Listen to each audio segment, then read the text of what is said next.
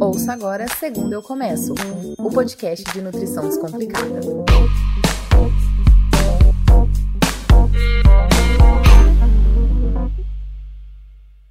Tem notificado lá diminuição da função renal, formação de pedra na vesícula biliar, inflamação na vesícula biliar e até pancreatite com risco de morte. Olha que, que tranquilo, gente. Pancreatite é suave, nossa. Você acredita que para perder 3 quilos vale a pena o risco de ser premiado com a pancreatite? Meu Deus do céu. Cara, eu não tinha chegado nessa parte da bula, porque eu parei de ler a bula quando eu li câncer de tireoide. Aí, João, o bagulho é o seguinte: meu problema é seu problema, certo? Loleira, me ajuda, meu! Olá, Brasil. Olá. Ai, eu não sei mais o que fazer.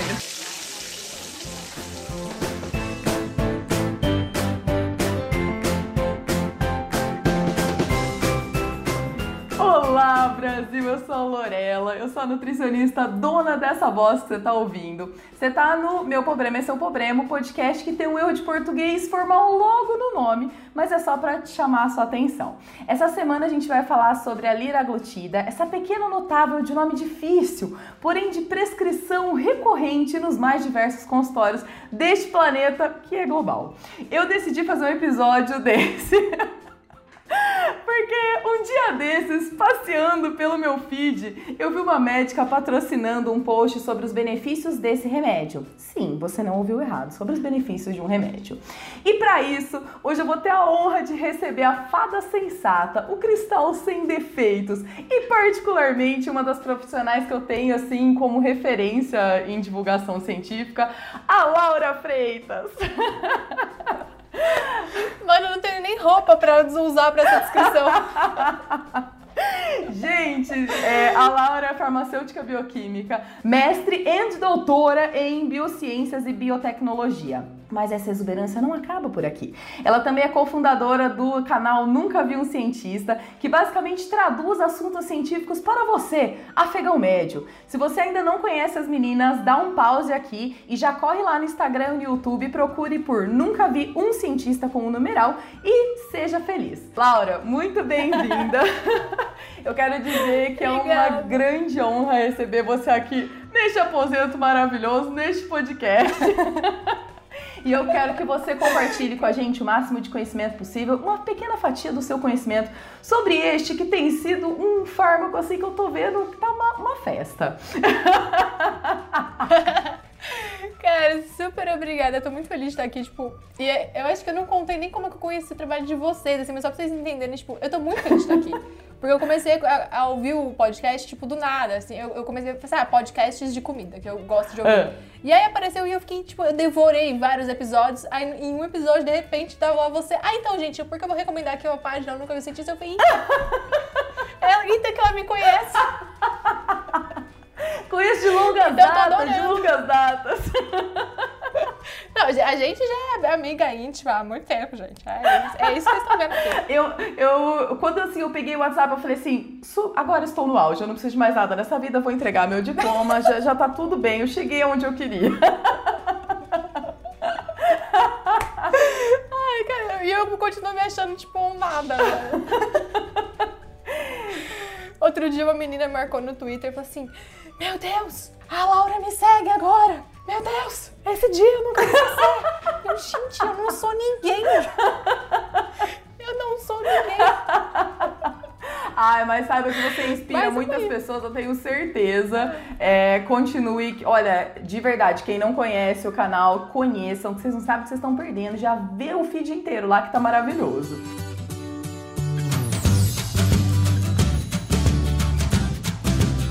Ô Laura, então vamos começar com este assunto polêmico. Bom, é, só para dar uma introduzida aqui, a liraglutida é um princípio ativo de um fármaco que ele tá praticamente sendo dado dentro dos consultórios, não é mesmo? ele só não é dado porque ele custa entre 300 e 500 reais e alguém precisa pagar esses custos. Ah, chorando de nervoso. Inicialmente ele foi desenvolvido para o tratamento de diabetes, mas foi descoberto também que ele tinha um potencial para gerenciamento de peso. Ele foi aprovado no Brasil em 2016 pela Anvisa, que é a nossa agência reguladora, e desde então tem sido muito prescrita a sua utilização. Basicamente, se você não sabe o que você está falando, você já deve ter visto alguém tomando uma injeção que serve para emagrecer, e é justamente sobre ela que a gente vai falar aqui. Laura, compartilhe um pouquinho do seu saber com a gente. Como que é o mecanismo de ação da liraglutida? Olha, esse fármaco, ele imita um hormônio que a gente tem dentro do nosso organismo, que é o GLP-1, que é um hormônio que vai atuar na, na saciedade, na, na liberação de insulina, na velocidade de digestão. Então, ele é um medicamento que ele vai imitar uma ação que a gente já tem aqui no, no nosso organismo. É como se nosso corpo estivesse enxergando mais GLP-1 ali e, e vai, com isso a gente vai ter mais secreção de insulina, a gente vai ter um aumento da saciedade, a gente vai ter uma diminuição da velocidade de esvaziar o estômago, então eu vou demorar para sentir fome. Então ele imita essa ação.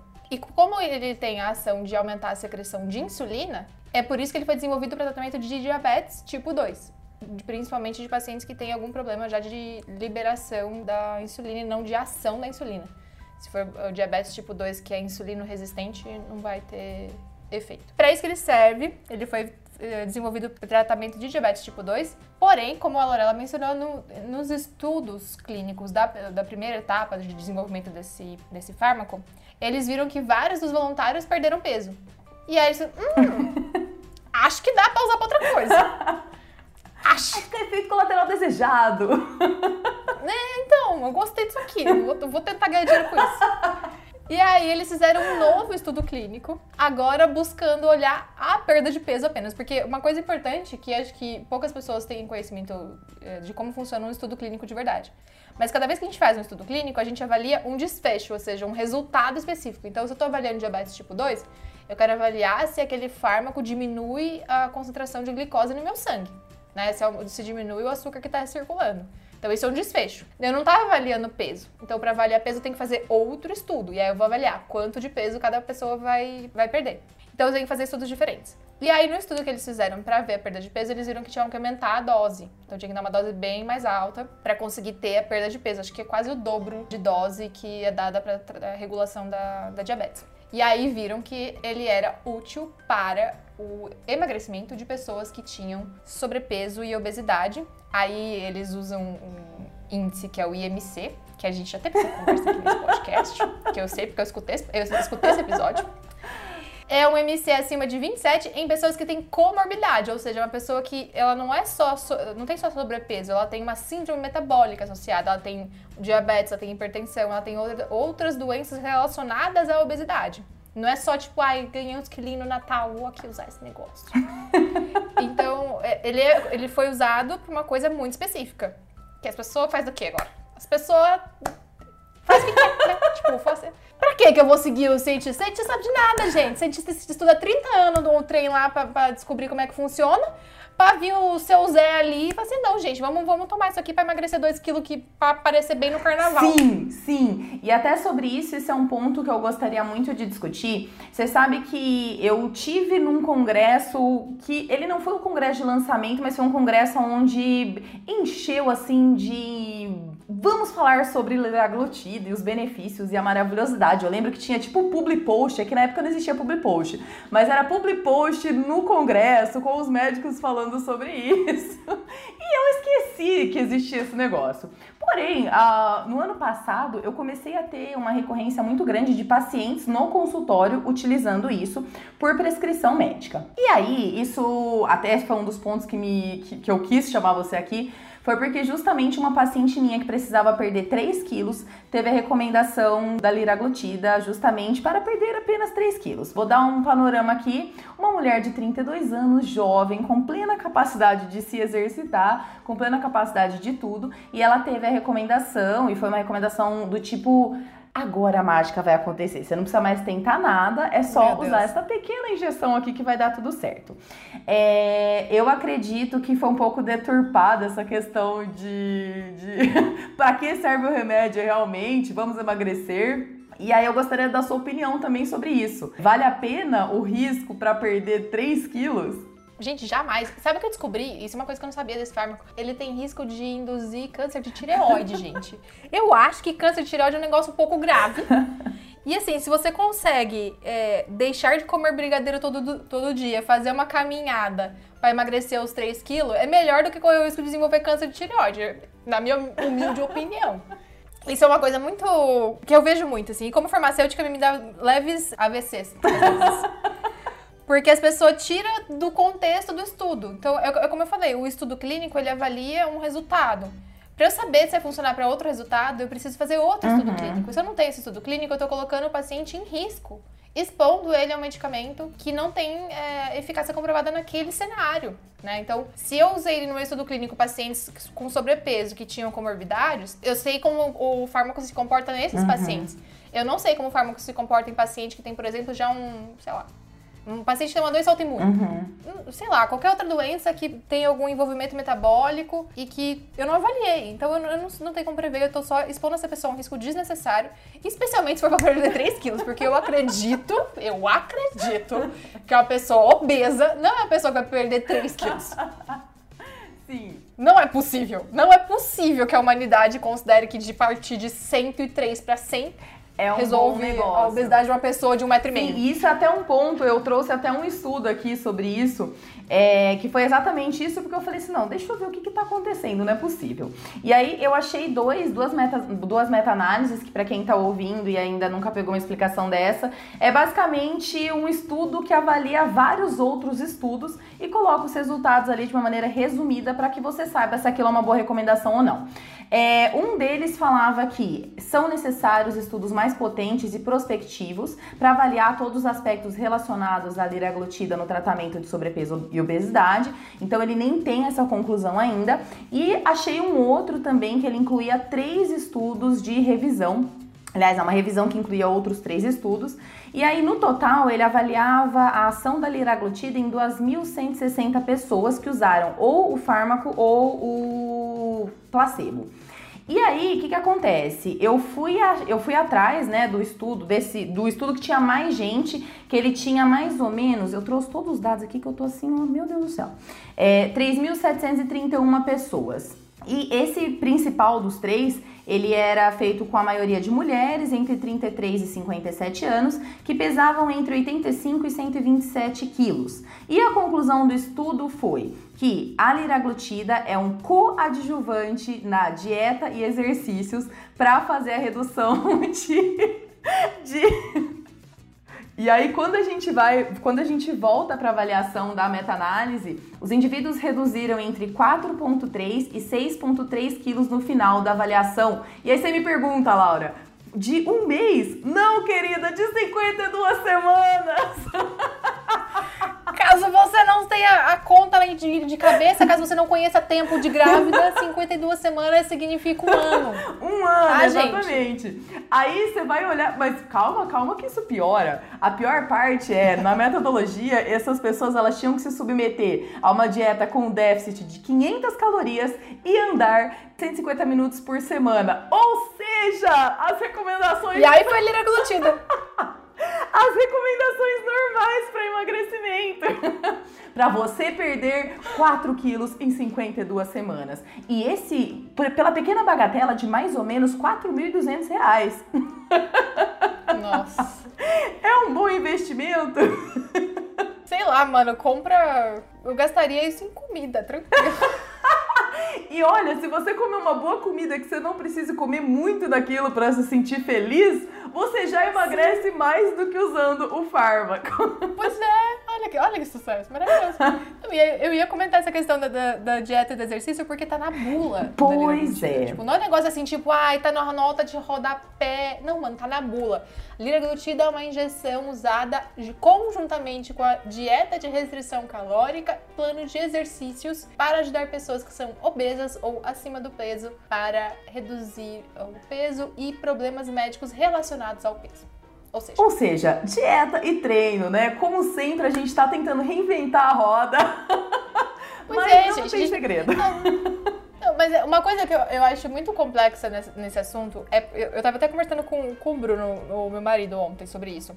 As pessoas, elas querem muito que alguém resolva o problema por elas. Então, se de repente, ah, eu comprei liraglutida, tomei, não emagreci. Ah, a liraglutida não funciona. Essa bosta não funciona. Agora, se eu vou na nutricionista e tem um personal trainer e aí eu tenho que comer de acordo com o cardápio que ela me passou e tenho que treinar de acordo com o que o personal me passou e aí eu não emagreço, o- a culpa é minha, porque eu não segui o que eles fizeram, Sim, né? Sim. Tipo, eu não- ah, eu, o meu cardápio tá mandando eu jan- jantar arroz, feijão, uma proteína e salada, mas eu quero jantar pizza de quatro queijos, que tem pouca gordura.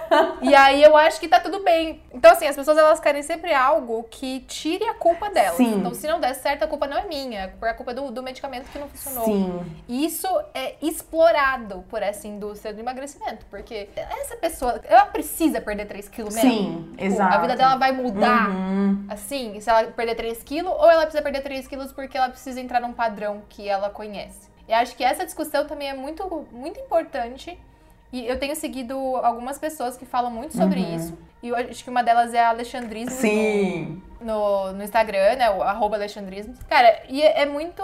É muito isso. Tipo, você vê muito, uma indústria toda pautada em forçar as mulheres a emagrecerem. Não é forçar as pessoas, é forçar as mulheres Sim. a emagrecerem. Sim. E também eu acho que um, um dos conceitos que eu acho que fica mais problemático nessa equação toda é quando a gente junta nós, profissionais da área da saúde, que em teoria servimos para balizar o paciente entre a vontade dele e o que é o melhor para a saúde dele, afinal Uhum. somos da área da saúde. E acho que o mais problemático é quando você não tem essa. Esse- essa barreira bem colocada. Quando, por exemplo, você tem o incentivo de um profissional para que aquilo seja usado, uma exploração mesmo, conforme você falou, da, desse mercado, né? Sim. E eu acho que aí que é- entra o maior problema, porque em teoria, quando você vai, por exemplo, vou falar de outra pessoa aqui. Quando eu vou num arquiteto, eu espero que ele não derrube a minha casa. Sim. A minha esperança é que ele faça, sei lá, eu não entendo nada sobre isso, mas que ele faça vigas que construa, que eu consiga construir minha casa. Quando a gente vai num profissional da área da saúde, seja a área que ele está proposto a estar, em teoria ele sabe os bastidores do que vai fazer bem para você ou não, né? E aí quando você tem, por exemplo, um profissional enaltecendo um fármaco, que foi justamente o que me preocupou e eu quis fazer o episódio por isso, eu acho que é aí que tá o maior problema, porque em teoria, uma pessoa que prescreve isso, que estudou por seis anos, ou por cinco anos, ou por quatro, ela sabe o que tá falando, né? E aí, como Uhum. lidar com isso, eu acho que é o mais complicado. Então, não é nem na teoria, é na lei mesmo. Porque existe uma lei que proíbe o profissional prescritor de é, vender ou ter comissões em relação a medicamentos.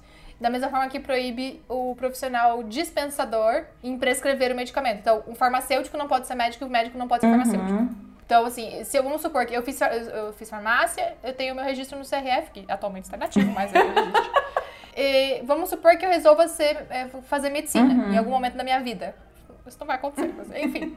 Quando eu terminar a faculdade, eu não posso ter dois registros. Eu tenho que optar. Ou eu sou médica ou eu sou farmacêutica, por conta desse conflito de interesses Olha. entre quem prescreve e quem dispensa o medicamento. Então, na verdade, um médico que faz esse tipo de promoção até no Instagram, ele está contra a lei e ele pode ter o registro cassado perante a lei. Então, isso é feito pra- justamente para proteger os pacientes e proteger os usuários de de medicamento desse tipo de, de atitude, de promover medicamentos que têm o interesse comercial do, do prescritor. É, é diferente, por exemplo, quando ah, você vai no consultório médico e ganha uma amostra grátis. O médico, muitos médicos têm parceria com as indústrias farmacêuticas, isso é normal, porque as indústrias promovem eventos que participam os médicos para divulgar os estudos clínicos que ela tá fazendo e tal. Só que esse médico ele não, não tá te vendendo um medicamento. Ele tá te dando ali uma amostra grátis que você depois vai ter que comprar um outro medicamento. Você pode trocar o medicamento na farmácia pela receita, isso também é previsto em lei. Então, isso é diferente. Agora, quando ele tá promovendo propaganda no Instagram e ele tá lucrando diretamente da venda de um medicamento sem um intermediário de uma indústria farmacêutica, nesse caso,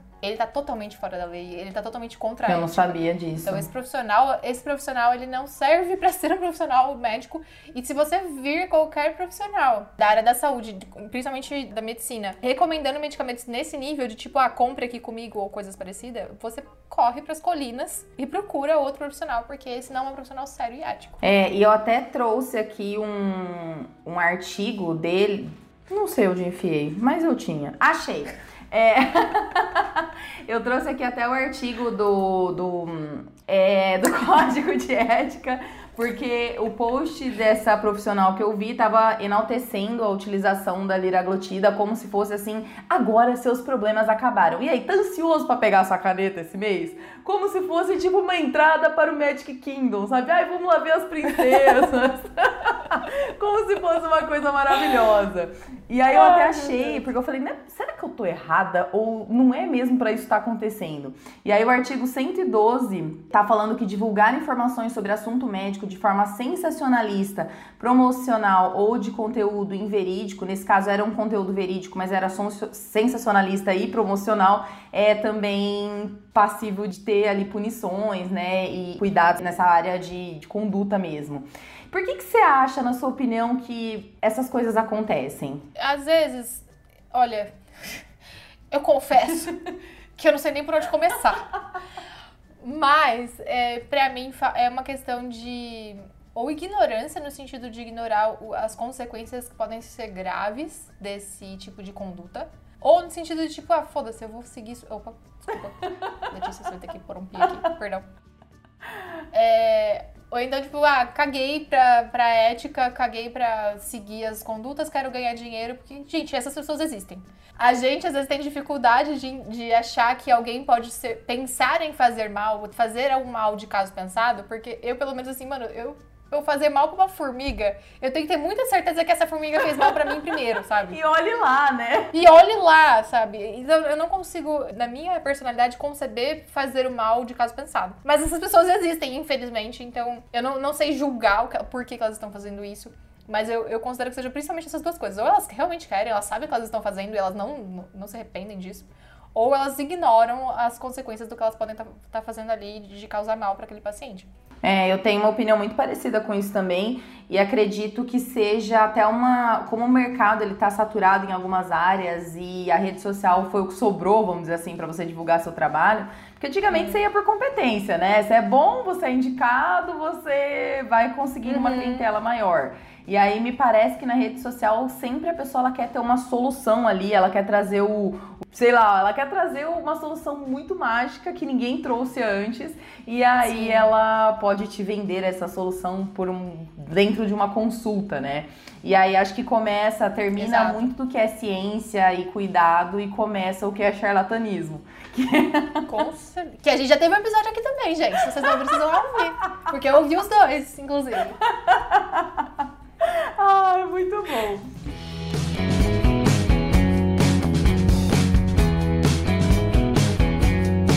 Bom, eu trouxe alguns dados aqui também interessantes que são dados, eu não entendi direito do órgão que é, mas são dados que tinham um logo da FDA, que é uma das é como se fosse a Anvisa, né, dos Estados Unidos. E eles passaram o seguinte número. A gente tem a liraglutida, não sei se é patenteada, me corrija se eu estiver errada, mas duas marcas vendem esse princípio ativo, né? É... É, na verdade, eu, eu vi que existem dois. É, Isso. é a mesma marca, mas assim, é a mesma empresa que faz dois, é, duas formulações diferentes, uma com uma concentração, uma com outra concentração. Uma é destinada para diabetes e outra é destinada para perda de peso. Ah, entendi. Pronto. Bom, a gente teve um aumento de 5% nas vendas. Agora eu vou falar em número de milhões de dólares, tá? O dado mais atual é de 2018, onde as pessoas nem sabiam direito o que era, então imagine hoje, eu acredito que está bem maior. Mas em 2017 a gente teve uma venda de 3 milhões 4.760 mil reais e em 2018 de 3 milhões 650 mil. Aí, dessa segunda formulação que é para emagrecimento, agora você vai cair para trás, mulher. Em 2017, teve uma venda de 2 milhões 562 mil e em 2018 subiu para 3 milhões 869, um aumento de 51%. Meu Deus, cara. É o novo santo grau do emagrecimento, né? Exato. Né? E dá pra ver que o marketing está funcionando, aparentemente, né? Porque você tem um aumento de 51% Sim. em um ano. Acredito que isso esteja até maior, né? E acho que é, é um conjunto mesmo entre prescritor, entre a vontade das pessoas. Esse é um remédio controlado ou não? Até onde eu sei, não, mas eu posso confirmar essa informação agora. Porque até onde eu sei, ela tem só, tipo, precisa ser vendida com prescrição médica, mas aquela prescrição médica que a gente sabe como é que funciona Brasil. Aquela Mas- prescrição médica do tipo, minha prima, Gisele, me mandou É. comprar isso. Exatamente. Ah, eu acho que é só tarja vermelha normal. Ah, não, é, ta- é, é tarja vermelha, mas precisa da prescrição do médico, mas se você for em qualquer farmácia, você consegue. Adquirir este pequeno produto pela bagatela de 300 a 500 reais. Nossa, eu acabei de, nessa busca que eu fiz aqui, eu acabei de achar um post de um blog de um professor lá da Química falando exatamente sobre isso e tem uma, uma capa da Veja. Ah, A capa diz assim, tem uma, uma foto de uma mulher magra, aí do outro lado uma mulher mais magra. Aí parece milagre, um novo remédio faz emagrecer entre 7 e 12 quilos em apenas 5 meses. E sem grandes efeitos colaterais. Sabe tudo sobre ele. Capa da Veja. socorro, gente, alguém ajuda. Eu vou te mandar aqui. Me mande que eu quero ver este babado. Socorro. É, realmente, é uma mulher magra e uma mulher mais. Quando eles vão começar a ter vergonha de colocar isso aqui como um modelo de sobrepeso? Alguém me ajuda? Não, mano. Não, outro dia eu quase bati na Ana, que ela falou assim: ah, você precisa de um modelo plus size, você me liga. Eu falei assim, Ana Cláudia, você vai, você vai agora. o dia que você for plus size, minha amiga. Socorro, né, Help? Sorte Socorro. que, que ela não falou isso para alguns profissionais que falaram: eu tenho um negócio aqui pra você, ó. eu tenho uma injeçãozinha aqui pra você. Não, e aí, só, só um um adendo sobre essa capa, tipo, a capa fala que pode fazer emagrecer entre 7 e 12 quilos em 5 meses. E aí, quando a gente vai lá no estudo científico que você já Aham. mencionou, emagreceu 4,8 quilos em um ano. Tem alguma coisa meio Algo está esquisita. errado. Não me parece um pouco tendencioso? Será que é só a minha sensação? Será que alguém tá usando sobredose do rolê? Será que alguém está usando Alguma sobredose? E aí, é, uma das coisas que me chamou a atenção nesse post foi justamente que a propaganda era não ter efeitos colaterais. Mas eis que encardida que sou, decidi ir atrás dos efeitos colaterais descritos em bula, mais uma vez, hein? Não, não é segredo, Não não. Precisa nem buscar muito, mas Imagina, não tá em segredo de justiça, gente. Na bula você já acha. E aí tem lá. O mais comum é desconforto gástrico, mas a gente tem também entre 1 e 10% dos pacientes, o que eu acho relevante, cansaço, infecção de vias aéreas superiores, aumento da frequência cardíaca e outras pessoas. E aí, veja bem, a gente, quando a gente vai lá para os incomuns aqui que, que o filho chora, a mãe não vê. Tem notificado lá diminuição da função renal, formação de pedra na vesícula biliar, inflamação na vesícula biliar e até pancreatite com risco de morte. Olha Ah, que, que maravilha, tranquilo. gente. Pancreatite é suave, nossa. Tranquilíssimo. De boa. Principalmente para depois que você vê a luz no fim do túnel, você falar, meu Deus, eu posso agora virar coach. É, a gente sabe que todo remédio tem efeito colateral, né? Mas eu acho que o grande X da questão é justamente ver se o risco vale o benefício. E aí, nesse caso, eu acredito que para. Você acredita que para perder 3 quilos vale a pena o risco de ser premiado com a pancreatite? Meu Deus do céu. Cara, eu não tinha chegado nessa parte da bula, porque eu- parei de ler a bula quando eu li câncer de tireoide. Também, também. Eu falei, já é suficiente pra mim. Já é Acho que, suficiente. que, que já tá bom, né? Já tá bom. Aumentar risco de câncer de tireoide pra mim já tá ótimo, não preciso seguir a lei. Cara. Não, mas aí, eu- essa, essa questão do negócio de efeito colateral é um negócio que, como farmacêutico, que eu escuto já faz um tempo. Ah. E aí eu queria aproveitar este momento, nesse podcast maravilhoso, pra esclarecer uma coisa pra vocês. Não existe absolutamente nada neste planeta que não tenha efeito colateral, meu querido. A diferença sempre entre uma coisa fazer bem e fazer mal é sempre a dose que você toma. E dependendo da pessoa, a dose é diferente da dose que faz bem da dose que faz mal. Existe uma área chamada farmacogenética que analisa as suas características genéticas e como você responde às substâncias, aos fármacos. E tem gente que precisa de uma dose, tipo, um décimo da dose convencional que tem num comprimido, numa caneta dessas de injeção, pra poder ter o efeito, porque senão vai ter um efeito tóxico. Então não existe. Se alguém chegar pra você assim, ai, toma isso aqui que não tem efeito colateral, é mentira. É mentira porque essa substância não existe. Água, se você tomar em excesso, tem efeito colateral. Sim. Então não acredite nessas pessoas. Qual- Ó, eu vou te dar uma dica agora. Fala É, mesmo. Aproveita, pega a caneta. o, o post disse não tem efeito colateral. O post disse emagrece não sei quantos quilos e não está associado a uma dieta de restrição calórica e atividade física. Minha querida, pega as malas e corre, que é cilada. E ainda vou adicionar mais um, hein? O post predisse quanto você vai ganhar, quanto você vai perder. Perfeito. Porque não tem como, o metabolismo é uma coisa única, né? Vai depender muito da sua vida, de quem você é, do que você já fez na sua existência. Porque no fundo, no fundo, no fundo, todo mundo sabe como emagrece.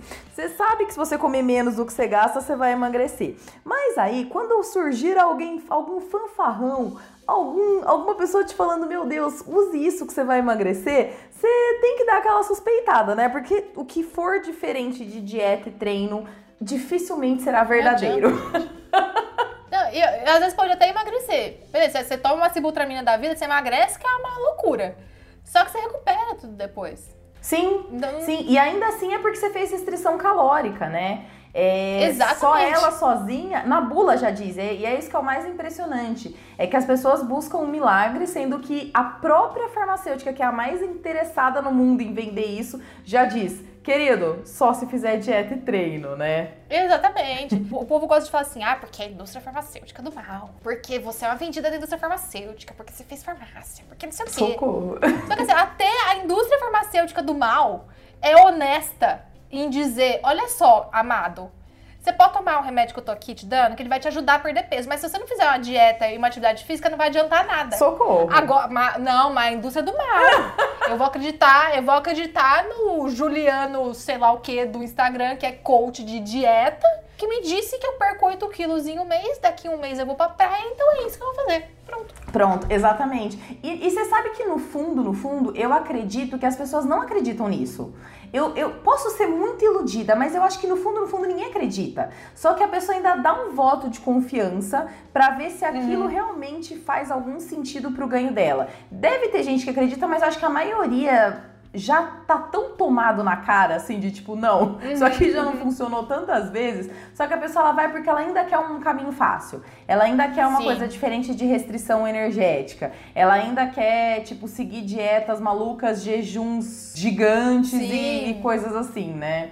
Exatamente, é, é o caminho fácil que é o problema. Não, não adianta.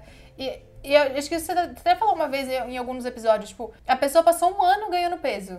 E aí, ao longo de um ano, ela ganhou 10 quilos. E ela quer perder os mesmos 10 quilos em uma semana. Gente, o seu, o corpo não foi feito pra isso. O Exato. tempo que demorou pra você ganhar esse peso vai ser mais ou menos o mesmo tempo que demorar pra você perder de forma saudável e manter. Sim, e não é nem fisiológico, né? Reduzir peso é uma coisa Não, completamente exato. contra a fisiologia. O corpo ele é bom em armazenar e não em gastar. Exato. Ele é feito pra armazenar, né? Agora que a gente tá tendo as primeiras evoluções, assim, que isso não tá sendo tão é, primordial, mas é, o nosso corpo é feito pra isso. Exa- ah, Gente, há há 3 mil anos. Não, há 3 mentira, mas há tipo 10 mil anos não tinha padaria, não, querido. Era coletar, caçar e se ferrar pra armazenar o pouco que você tinha conseguido. Não, aí, aí veio, veio, o, veio o argumento das pessoas que falam assim, ah, então, mas nessa época o que acontecia? Nós fazia jejum. O ser humano, o ser humano fazia jejum. E aí, então, por isso que o jejum E emagrece. morria com 25 E aí eu falar, Exatamente! Ai, que ódio que eu tenho desse Eu acho argumento. impressionante, porque assim, existe um, um buraco de minhoca na minha área, que é um negócio tipo assim, ó. Se a ciência demora 100 anos pra evoluir um assunto e pacificar um assunto e chegar na conclusão de que aquele, aquilo funciona ou não, em nutrição isso não se aplica. Em nutrição a ciência anda rápido. Ela consegue chegar em conclusões assim magníficas em três meses. Sabe esse negócio da demora da vacina se ficar pronta, do tempo? É, é. Não existe nutrição. Isso não, isso se fosse uma dieta já teria saído.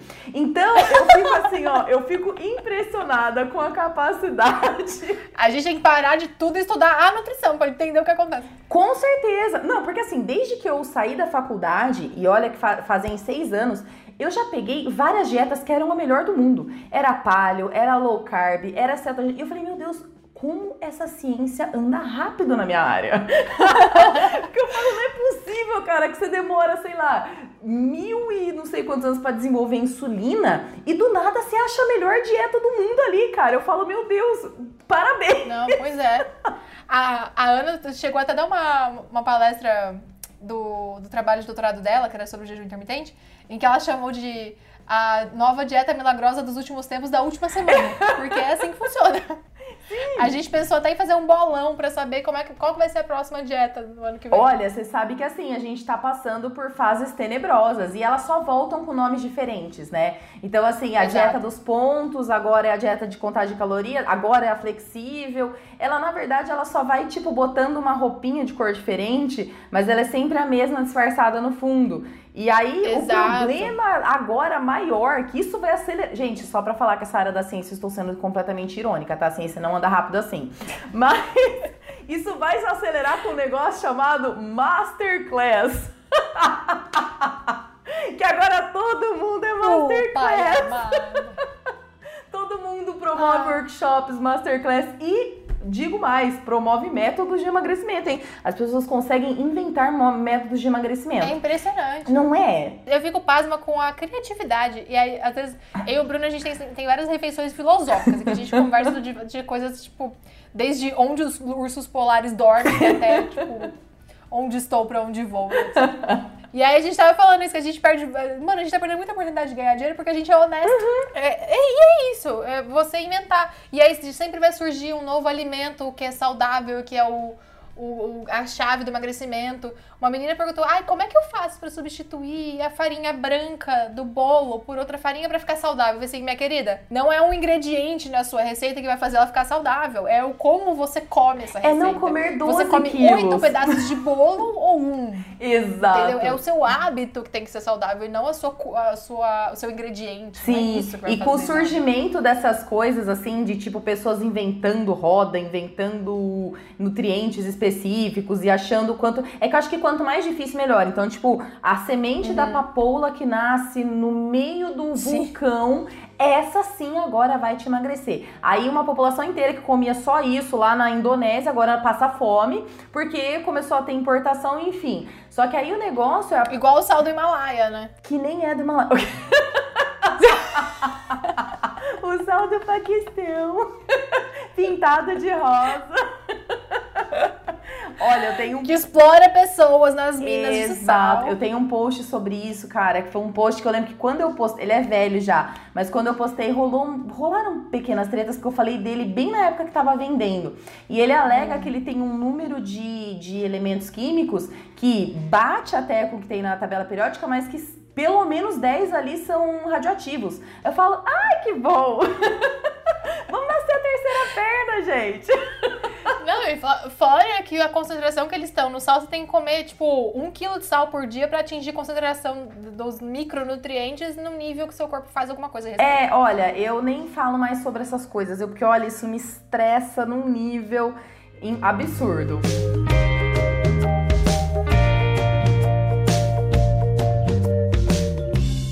É, como saber que um profissional é bom? Como saber que o profissional não está te enganando? Checagem de profissional. Olha, deixa eu pensar como que a gente pode fazer isso de uma forma fácil, porque olhar o lado das pessoas não é um negócio que é muito simples. Mas Eu acho que, pensando na questão aqui do emagrecimento, né, dos profissionais que estão, ou seja, um endocrinologista, um, um- nutricionista, etc. Profissionais nesse, nesse âmbito, se ele te oferece uma saída rápida, né, ó, te prometo emagrecer X quilos daqui a um mês, com certeza esse profissional não é ético. Então é um profissional que você tem que correr, porque não é um profissional que vai te fazer ficar saudável. Uhum. Você, ah, você perde X quilos na balança em um mês?